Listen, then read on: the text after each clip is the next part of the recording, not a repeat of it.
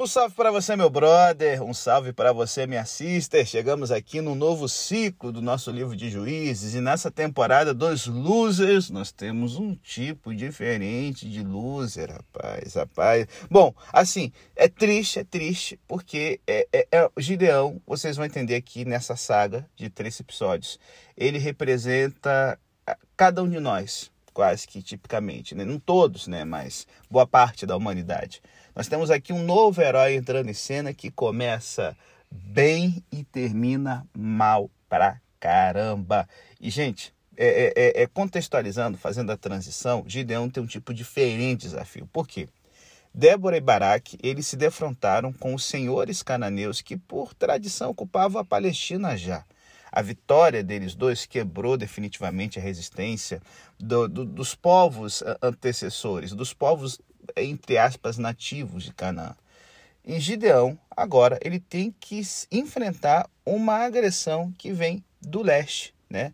Parece que aqui na história de Gideão, a, a, a, o ciclo de, de, de o ciclo histórico ele está se repetindo. Por quê? Os amorreus, que aparecem muito na Bíblia, eles eram tribos semíticas que invadiram, sabe, a costa da Palestina e se, estabeleceram ali, vindos do deserto. O nome amorreus até significa ocidentais. Bom, os israelitas também seguiram esse caminho. Eles vieram do deserto e, cruzando o Jordão, penetraram na terra prometida, né? E foram desalojando lentamente os ocupantes antecedentes, amorreus, fenícios e aqueles povos que a gente já viu no livro de Josué. E agora, uma nova maré de povos se agita no deserto oriental enviando ondas sucessivas capazes de cobrir o território e os seus novos ocupantes. Será que os, ama, os amalequitas vão ser os, os. E assim, não só os amalequitas, os amalequitas barra midianitas serão os novos donos, os novos donos de Canaã. Será que a, a parte que, é, é, é, que, que eles vão tirar será dos israelitas? Será que os israelitas, gente, serão os novos cananeus?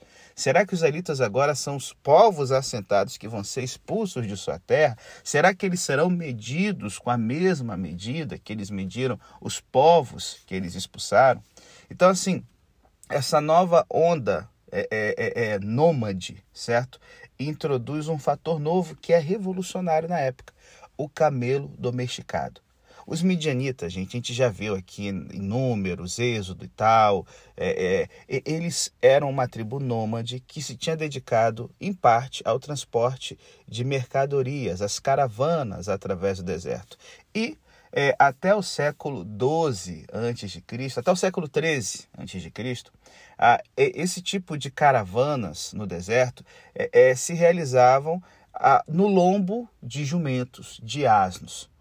Só que assim, quando você bota um jumento, um asno no deserto, você limita as rotas das caravanas é, a, a zonas que tenham pelo menos fontes de água que não sejam muito distantes. O, o, jumento, o asno, ele não consegue andar tanto tempo no deserto sem beber água.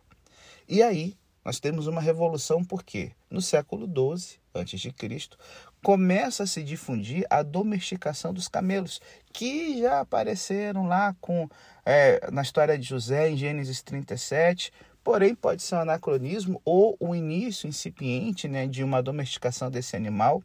E o camelo, gente, é uma revolução equivalente ao avião ou trem nas comunica no transporte. Por quê? Com ele, novas, novas rotas comerciais se abrem, porque eles podem cobrir maiores distâncias e a velocidade do transporte se multiplica. O camelo se demonstra útil para outro tipo de atividade também, que não é menos lucrativa que o comércio, né? É, que é o roubo e a pilhagem né? Você tem o um esquadrão de ginetes montados em camelos e eles podem, na fuga, ir para muito longe, muito longe e é, aparecer de improviso, saqueando os povos de Canaã e na fuga escaparem sem serem alcançados. O asno, o jumento, o cavalo não vai conseguir percorrer a mesma distância que o camelo. Então, aqui na história de Gideão, nós temos aqui, cara, tipo, é um, um momento crucial, entendeu? Será que agora Israel vai ser desalojado de sua terra? Os midianitas aqui fizeram uma confederação com outros beduínos. E é interessante, né? É a confederação dos losers, né? Os midianitas tomaram pau, uma parte deles, como a gente já viu em números. Os amalequitas também. Então ali da fraqueza se faz a força, uma coisa assim. E tem uma outra tri tribo que leva um nome geográfico, né? É, é, é, que significa os orientais, né? Então povos de origem árabe que habitam o deserto da Arábia, na região norte da Arábia, Saudita e, e do Reino da Jordânia, essa galera se uniu né? E o seu caminho de penetração na, na terra de Canaã foi através dos vales do Jordão, né? É, eles estão cruzando na região aonde Israel cruzou, no sul do Rio Jordão, e perto do Mar da Galiléia ao norte, chegando à planície de Esdrelon, que é onde vai acontecer o confronto deles com Gideão, e eles vão ali conquistar, dominar a Galileia e a Serra de Efraim. É, a tática deles é muito refinada. Eles deixam as populações sedentárias trabalharem arduamente e eles se apresentam somente no período do ano em que as colheitas são feitas. Esses beduínos com seus camelos podem ser tão perigosos como os cananeus com seus carros de ferro na planície. A tática repetida e durante sete anos, né, tipo um castigo perfeito, ano após ano, ameaça matar de fome e desespero os pobres aldeãos israelitas. Bom, é nesse contexto histórico que surge o novo herói, Gideão Jerubal.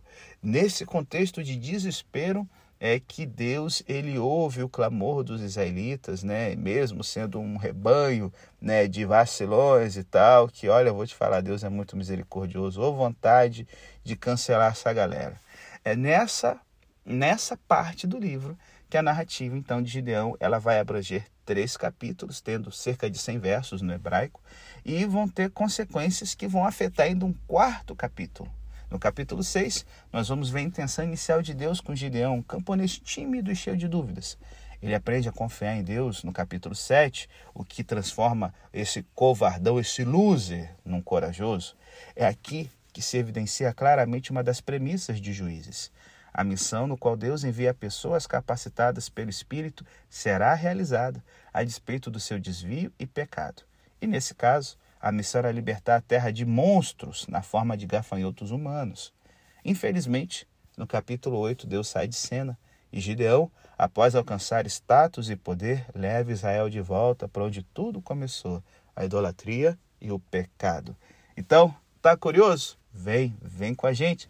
Depois da vinheta, no próximo bloco, vamos começar a falar sobre o Deus que guia uns Gideão sem coragem.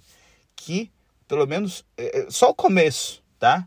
Que os dois primeiros capítulos de Gideão sejam uma verdade na sua vida. E o último, pelo amor de Deus, fique esperto para não garotear como esse herói aqui.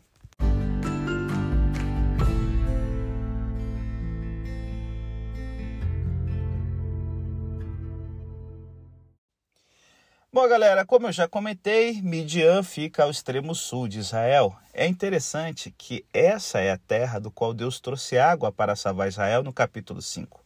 Os sogros de Moisés eram sacerdotes em Midian e os queneus, né, do nosso querido Caleb, Otiniel, Jael, eles vinham dessa região.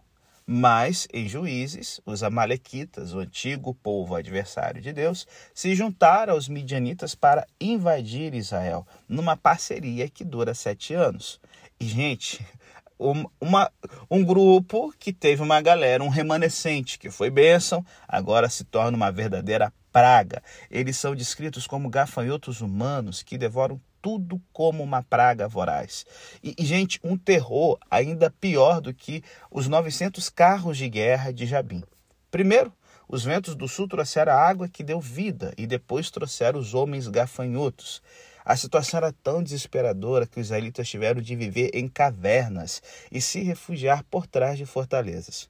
Porque, mais uma vez, garotearam, fizeram mal. Nesse caso, aparece um personagem em cena que vai nos acompanhar por todo o Antigo Testamento. Eles começaram a adoração a Baal, que significa mestre, senhor, dono. E um dos centros do culto de Baal, que era o deus do relâmpago, da tempestade e dos rituais bizarros de fecundidade com a sua esposa Aserá, tá certo? Que fazia com que o culto religioso virasse uma verdadeira orgia sexual de todo mundo com todo mundo. Um dos centros de culto desse desse camarada aí, Baal, era na casa do pai de Gideão, em Ofra. Os locais aqui é, relevantes, você pode. Eu vou ver se eu esqueci de jogar no Telegram um mapinha para vocês poderem acompanhar, mas você pode abrir um mapa da Bíblia sobre a terra bíblica, você vai ver Ofra é, é no limite da zona montanhosa que os israelitas ocupavam com a planície onde os cananeus viviam. A invasão midianita ocorreu pelo sul, através do rio Jordão ao leste. Na verdade, né, o inimigo inclui até os chamados povos do Oriente, né? Como a gente já comentou na introdução aqui do nosso podcast. E aí, quando o povo clamou ao Senhor, ele não levantou um juiz de cara não, viu? Em vez disso, ele enviou-lhes um profeta que repreendeu os israelitas pela sua idolatria. Esse acréscimo demarca o ciclo de Gideão como narrativa que avança o progresso em juízes. É notável que o profeta não identificado se dirigiu a Israel com palavras idênticas às do anjo do Senhor em Juízes 2, 1 a 5. Primeiro, o mensageiro celestial apresentou queixas contra Israel baseadas na aliança. E agora vemos um profeta humano seguindo os mesmos passos. O enviado celestial estabelece o padrão para a palavra profética de juízo para todo o restante da história bíblica. Cada profeta subsequente que acusa Israel com base na lei segue o paradigma estabelecido em juízes pelo anjo. E aí nós temos então, né, agora, né, falando em anjo, o anjo do Senhor entrando em cena após a repressão do profeta. Ele encontra Gideão debulhando trigo numa prensa de vinho. Tem até algumas versões que falam que Gideão estava chicoteando o trigo. Por quê? Galera, para debulhar com eficácia, é preciso que você esteja no lugar com vento. O trigo é debulhado em lugar aberto. Você bate o trigo, joga ele para cima e um vento, né, uma brisa leve, ela leva a palha, o farelo e os grãos caem no chão para você poder recolher. Só que, gente, a prensa de vinho não é ao ar aberto. Ela normalmente é no lugar assim mais reservado, sem vento, sem nada. E aqui nós temos uma prensa de vinho parcialmente subterrânea. Isso aqui é totalmente ineficaz para o que ele tem que fazer. Só que está a malícia de Gideão ele está fazendo para se esconder dos homens gafanhotos, tá certo? O período do trigo era diferente da colheita do vinho. Então ele pensou: se eu estiver malhando o trigo no lagar do vinho, é, ninguém vai imaginar que está tendo alguma coisa agrícola aqui, tá certo? Então, assim, ele está dando uma despistada nos midianitas. E isso torna o trabalho, galera, muito mais difícil tá certo? Você perde parte da produção agrícola, porque alguns grãos inevitavelmente vão ser vão estar envolvidos pela palha do trigo, né? E enfim, a gente não vai perceber. Nesse momento de esperteza e covardia, o anjo do Senhor se dirige a ele chamando de homem valente. É interessante que Jesus disse a Pedro: Tu és Pedro, e sobre essa pedra edificarei a minha igreja. Várias expressões desse tipo anunciam Pedro como líder após o Pentecostes, alguém valente, né? E, e, assim, talvez a ideia do Novo Testamento seja algo aqui em cima de Gideão. Apesar de Pedro é, é, é, é ser uma pessoa estável, conseguiu se tornar alguém, sabe, um líder de primeira, é isso que o anjo está querendo trazer. Gideão, você pode ser temeroso e tímido agora, mas em breve se tornará valente na guerra. Só que aí, gente, a resposta de Gideão questionou se Deus estava com Israel. E que efeito de todas as suas maravilhas que nossos pais nos contaram? E Jeová então responde assim: Vai nessa tua força e livra Israel. Sim, gente, é verdade que a garantia do sucesso é que o Senhor o envia, e é verdade também que Gideão logo será capacitado pelo Espírito de Deus. Mas, nesse verso, Deus afirma que Gideão já tem o que é preciso para expulsar esse inimigo aparentemente invencível. E, gente, essa essência da espiritualidade é a ideia de que nós, hoje cristãos, devemos agir na força de Deus, não em nossa própria força. Esse verso aqui contraria é, é, é a, a, a noção muito popular de uma autoajuda, né? Deus diz a Gideão o seguinte: olha, vai nessa tua força e livra Israel da seguinte forma. É, não deixa, sabe, a insatisfação dominar você. Pega essa insatisfação, em vez de usá-la para covardia, usa como um motor que vai fazer você querer mudar a realidade. E isso sim é algo que esse verso da Bíblia aprova. Deus diz a Gideão de que ele pode fazer algo e que se ele resolver fazer, Deus estará junto com ele. Ao enfrentar as carruagens de Cícera, por exemplo, Israel precisou que Deus interviesse com chuva, terremoto, talvez, né, ali com o céu todo escurecido para que o povo né, se perdesse ali uh, o sentido geográfico e tal. Só que agora nós temos um adversário ainda maior e mais destrutivo. E Gideão ouve que ele não precisa desse tipo de ajuda que Deus deu para Cícera né? Tipo, Deus poder falar assim, olha, Gideão, eu vou fazer um milagre maravilhoso e aí tudo vai dar certo. Não, Gideão, você já tem todos os recursos necessários para expulsar Midian. Na verdade, falta Gideão uma única coisa que é fundamental aqui. Tenha cuidado com o que você pede. Gideão se queixa dizendo que Deus permitiu tal terrível situação e a resposta de Deus é: Ah, é? Então vá lá e conserte ela. Observe também, gente, que os dois modos de revelação nessa narrativa aqui, nós temos aqui Jeová é, é, aparecendo para Gideão, porque o anjo do Senhor, como eu já falei, é uma cristofania. Esse anjo aqui, ele fala em nome de Jeová que o enviou. É, é, é e, e perceba, mesmo quando o anjo desaparece, Jeová continua a falar com Gideão, a voz que vem do céu. E, e, e, mais na frente, o Espírito do Senhor, ele vai transformar Gideão. Então, assim, Gideão, ele vivencia Jeová em três modalidades diferentes. diferentes. É, o anjo do Senhor encarnado, certo? Que fala diretamente com ele. A voz do céu, né? Que representa o Pai. E o Espírito que o equipa para a missão. Gente, o Deus aqui de Juízes é rico e profundo e apresenta muitas facetas. E ele tem muito mais em comum com a teologia cristã da Trindade do que com o simples né, monismo do judaísmo moderno, do Islã ou dos testemunhas de Jeová.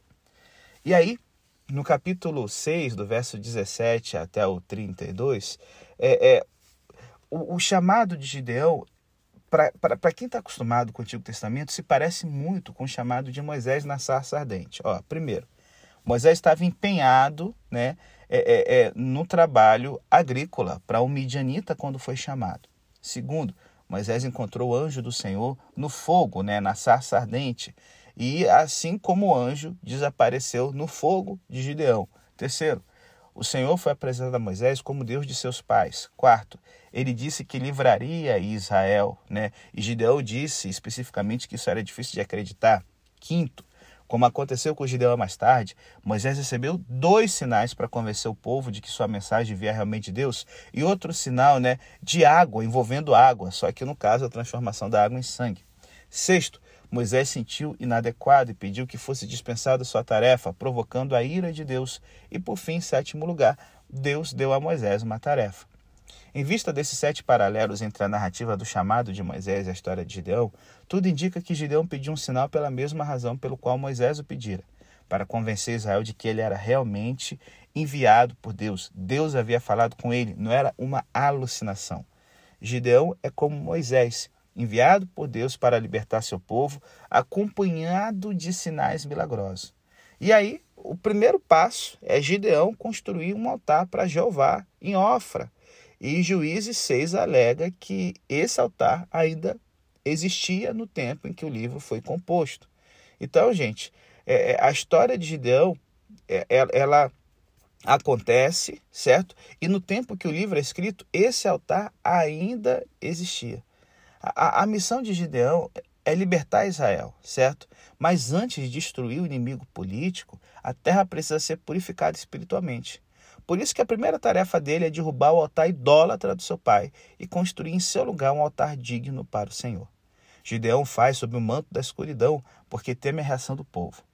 Engra engraçado que Gideão significa lenhador, cortador, destruidor, refletindo talvez a sua ação de derrubar o altar de Baal.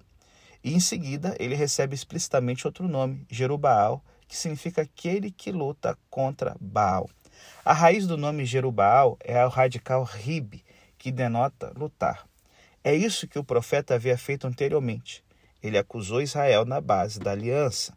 Como argumentamos aqui, o profeta seguiu os passos do anjo do Senhor a fazer isso. E agora, Gideão também representa o Senhor lutando contra os seus inimigos, opondo-se à adoração pagã. Gideão está começando a se parecer com, com um mensageiro de Deus. E, se você já está ligado em religião, isso enfurece os habitantes da cidade que querem matá-lo por isso.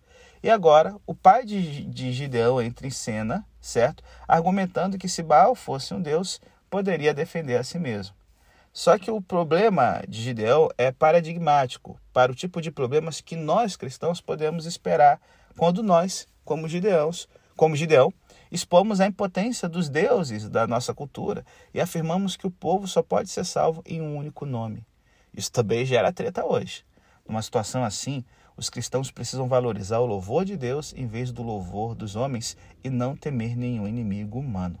Precisamos aprender juntamente com Gideão que confiar em Deus significa superar nosso medo dos homens. Apenas assim conseguimos nos levantar em fé para realizar nossa missão: construir a igreja e o reino de Deus por meio da conversão dos perdidos e da obediência ao nosso chamado. Uma outra coisa que é um pouco triste aqui é, é perceba, personagens que têm dois nomes na Bíblia, normalmente o segundo nome vem por ele estar fazendo algo corajoso para Deus, né? Normalmente. Gideão aqui, no caso, significa lenhador, né? É, cortador. Só que Jerubaal seria o segundo nome que ele ganha ao fazer a missão de Deus, que Baal lute contra ele, né? Só que o seguinte, se o pai, o, o, o pai de, de, de Gideão, ele tem um nome que Joás, que, que tem uma origem no nome de Jeová. Os pais, os avós de Gideão eram israelitas que temiam a Deus devotos. O nome original de Gideão, gente, não era Gideão, era Jerubaal, certo? Que significa que Baal vai lutar as suas guerras. Joás, que nasceu num lar temente a Jeová, ele se torna alguém temente a Baal e bota o nome do seu Deus no seu filho. Gideão, sim, é um novo nome, dizendo que ele agora não é alguém que espera que Baal lute por ele, mas é alguém determinado a cortar os altares de Baal. É, esse momento aqui, em que o pai se levanta para defender o filho, é um momento também de conversão na família, porque o pai de Gideão ele assume um termo blasfemo até. Não, não, não. Ninguém vai lutar aqui por Baal, porque a tendência da gente é lutar pelos deuses, sabe? Alguém ofende o nosso nossa crença, a gente quer ali destruir, matar, não. Ninguém vai lutar pelos deuses. Baal é Deus, ele que lute, certo? Há um momento em que agora Joás reconhece o seu pecado e volta às origens. Se há um Deus que luta de verdade, esse Deus é Jeová. É interessante que a conversão de, de, de da família de Gideão envolve também a mudança do nome. Inicialmente pagão, agora esquece Jerubaal. Baal não luta por ninguém. Gideão é o cortador de leia de Deus. E assim, a grande prova é que mais na frente, se não me engano, em primeira, nos livros de Samuel, o reis, Gideão vai ser chamado de Jerubozete. Ué, por que Jerubozete não Gideão? porque Jerubal era o nome original. Sempre que você vê o termo Bozete, Bozete significa vergonha. Era a forma que os escribas hebreus tinham de trocar o nome de Baal, que achavam um absurdo ter o nome de um pagão, de um deus pagão, em heróis bíblicos. Então eles botavam o termo Bozete para que fosse uma mensagem, sabe? Não é Baal que luta por alguém, é a vergonha, certo? Então, Mefibosete, Isbosete, Jerubozete, todos eles, o nome original significava que o pai tinha alguma adoração a Baal. Quando a gente pensa no rei Saul dando o nome de é, Isbaal para o filho e Jonatas chamando seu filho de é, é, Meribaal, dá para entender por que, que Deus ele interrompe a família de Saul no reino e provavelmente porque Jonatas ele é morto na batalha e Deus, na sua sabedoria, não permite que ele continue vivo junto com Davi. Há uma influência perigosa envolvendo adoração a outros deuses nessa família real. Mas o foco da gente não é essa galera. Vamos voltar para o texto bíblico. O último bloco aqui, água e espírito, é o que a gente vai ver para encerrar o podcast de hoje.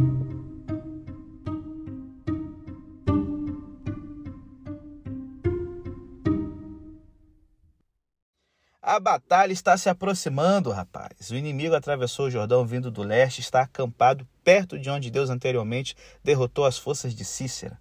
Em preparação para o conflito, o Espírito do Senhor literalmente reveste Gideão. Na Bíblia, gente, o simbolismo de revestir tem um significado profundo. E, e assim, antes da gente entrar no significado, a ideia do texto hebraico é o seguinte: o Espírito Santo se revestiu de Gideão, certo? A capa era Gideão, por dentro é o espírito que está fazendo esse homem ter ações que são corajosas e ousadas, né? É interessante que no Novo Testamento já é o contrário, né? A gente vai se revestir de Cristo, né?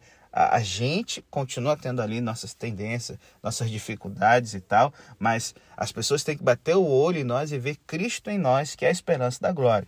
Aqui Gideão se torna roupa, né? E na Bíblia, gente, esse simbolismo de revestir tem um significado profundo. Moisés desceu da montanha de Deus brilhando fisicamente com o esplendor da nuvem da glória. Talvez Adão e Eva, né, é, é, talvez não, lembre-se lá no, no, no, Gênesis que Adão e Eva também tinham essas roupas de glória. Né? Então, assim, isso se perdeu quando eles pecaram, de forma que agora sabem que estão nus. Arão vestiu as roupas de sumo sacerdote que tinha uma aparência linda e refletiam a luz. Isso era uma lembrança simbólica da humanidade antes da queda no jardim, com o tabernáculo representando o caminho de volta para casa, o jardim do Éden. João empresta a linguagem da descrição de roupa de Arão para descrever Jesus como a glória do Deus encarnado.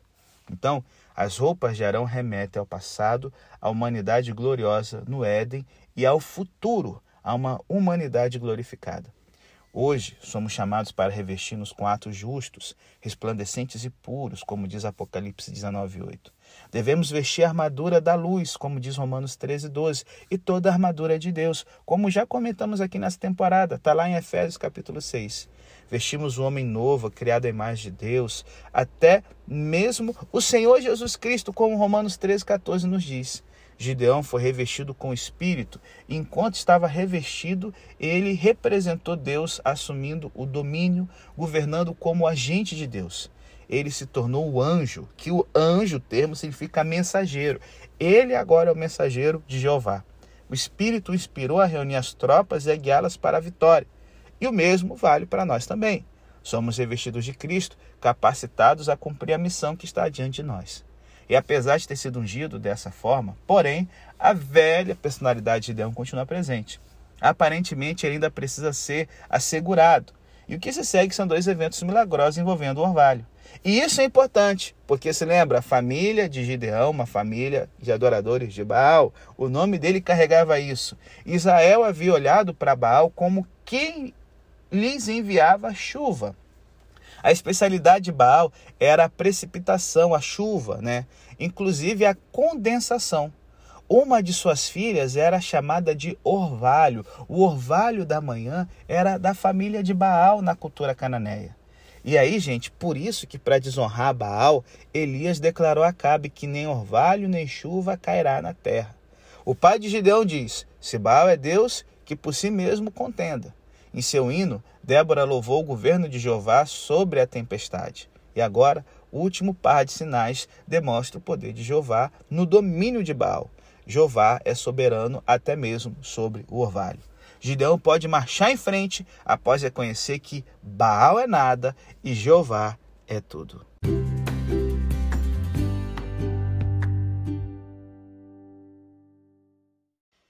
Aí, gente, fechando esse podcast, eu sei que uma pergunta aparece. Pastor, como eu posso conhecer a vontade de Deus para minha vida? Bem, uma maneira não é pôr né, o velo né, de lã né, na eira para ver se ele vai ficar molhado ou seco.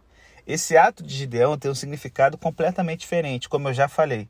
Gideão procurou confiança e tranquilidade porque Alguém, o povo falou: olha, agora Baal está contra você, vai lutar contra você. Na cabeça de todo mundo, cara, você lembra, a galera tá na idolatria ainda, saindo da treva para a luz e tal. Então, assim, pô, peraí, será que realmente Baal é essa coisa toda? Esse teste de Gideão, que pode ser visto como uma coisa de incredulidade, é uma forma de, na cabeça de todo mundo, e até na dele, falar o seguinte: Baal não tem poder aonde Jeová está certo? Então, assim, Gideão aqui não está procurando o conhecimento da vontade de Deus, ele já está revestido do Espírito. Deus graciosamente atendeu a oração de Gideão, porque Gideão já tinha demonstrado a sua disposição a obedecer. Existe um padrão nesses capítulos aqui que é muito importante. Ó, um Gideão temeroso obedece a Deus e derruba o altar de Baal. Um Gideão cheio do Espírito reúne israelitas para a batalha. Um Gideão muito humano pede a Deus algo que o tranquilize e o recebe quando põe o velo né, na eira. A eira era o quintal deles, assim, o equivalente, bem rasteiro, tá bom, gente? Um Gideão obediente manda para casa quase todo o exército israelita. Um Gideão temeroso e muito humano é tranquilizado pelo sonho que Deus dá a um soldado midianita. Um Gideão, agora confiante, lidera o ataque sobre Midian. Observe que a reafirmação foi dada depois que Gideão tinha obedecido a uma ordem do Senhor e não antes. Algumas vezes nós colocamos equivocadamente o nosso velo na eira, né? a nossa lã do lado de fora, e pedimos a Deus algum sinal antes de termos obedecido a Sua palavra. Então esperamos em uma situação infeliz e não recebemos nenhum sinal. O que a experiência de Gideão nos diz é que a obediência precede a reafirmação. Deus pode graciosamente nos dar um sinal da sua presença, mas tais sinais são dados àqueles que já demonstraram a fé quando começaram a fazer a sua vontade. Ei, fique esperto. Se você sabe qual é a vontade de Deus para a sua vida, não espere um sinal para depois obedecer. E sabe, gente, a vontade de Deus nem sempre é clara, especialmente no tocante às complicações da conduta diária em nosso mundo confuso. Mas a vontade de Deus é frequentemente clara e as suas principais instruções também são claras. Um homem não deverá esperar um esclarecimento sobre a vontade de Deus para situações de conduta mais complicadas da vida, se não estiver disposto a seguir a vontade divina mais clara que está revelada nas coisas mais simples da vida.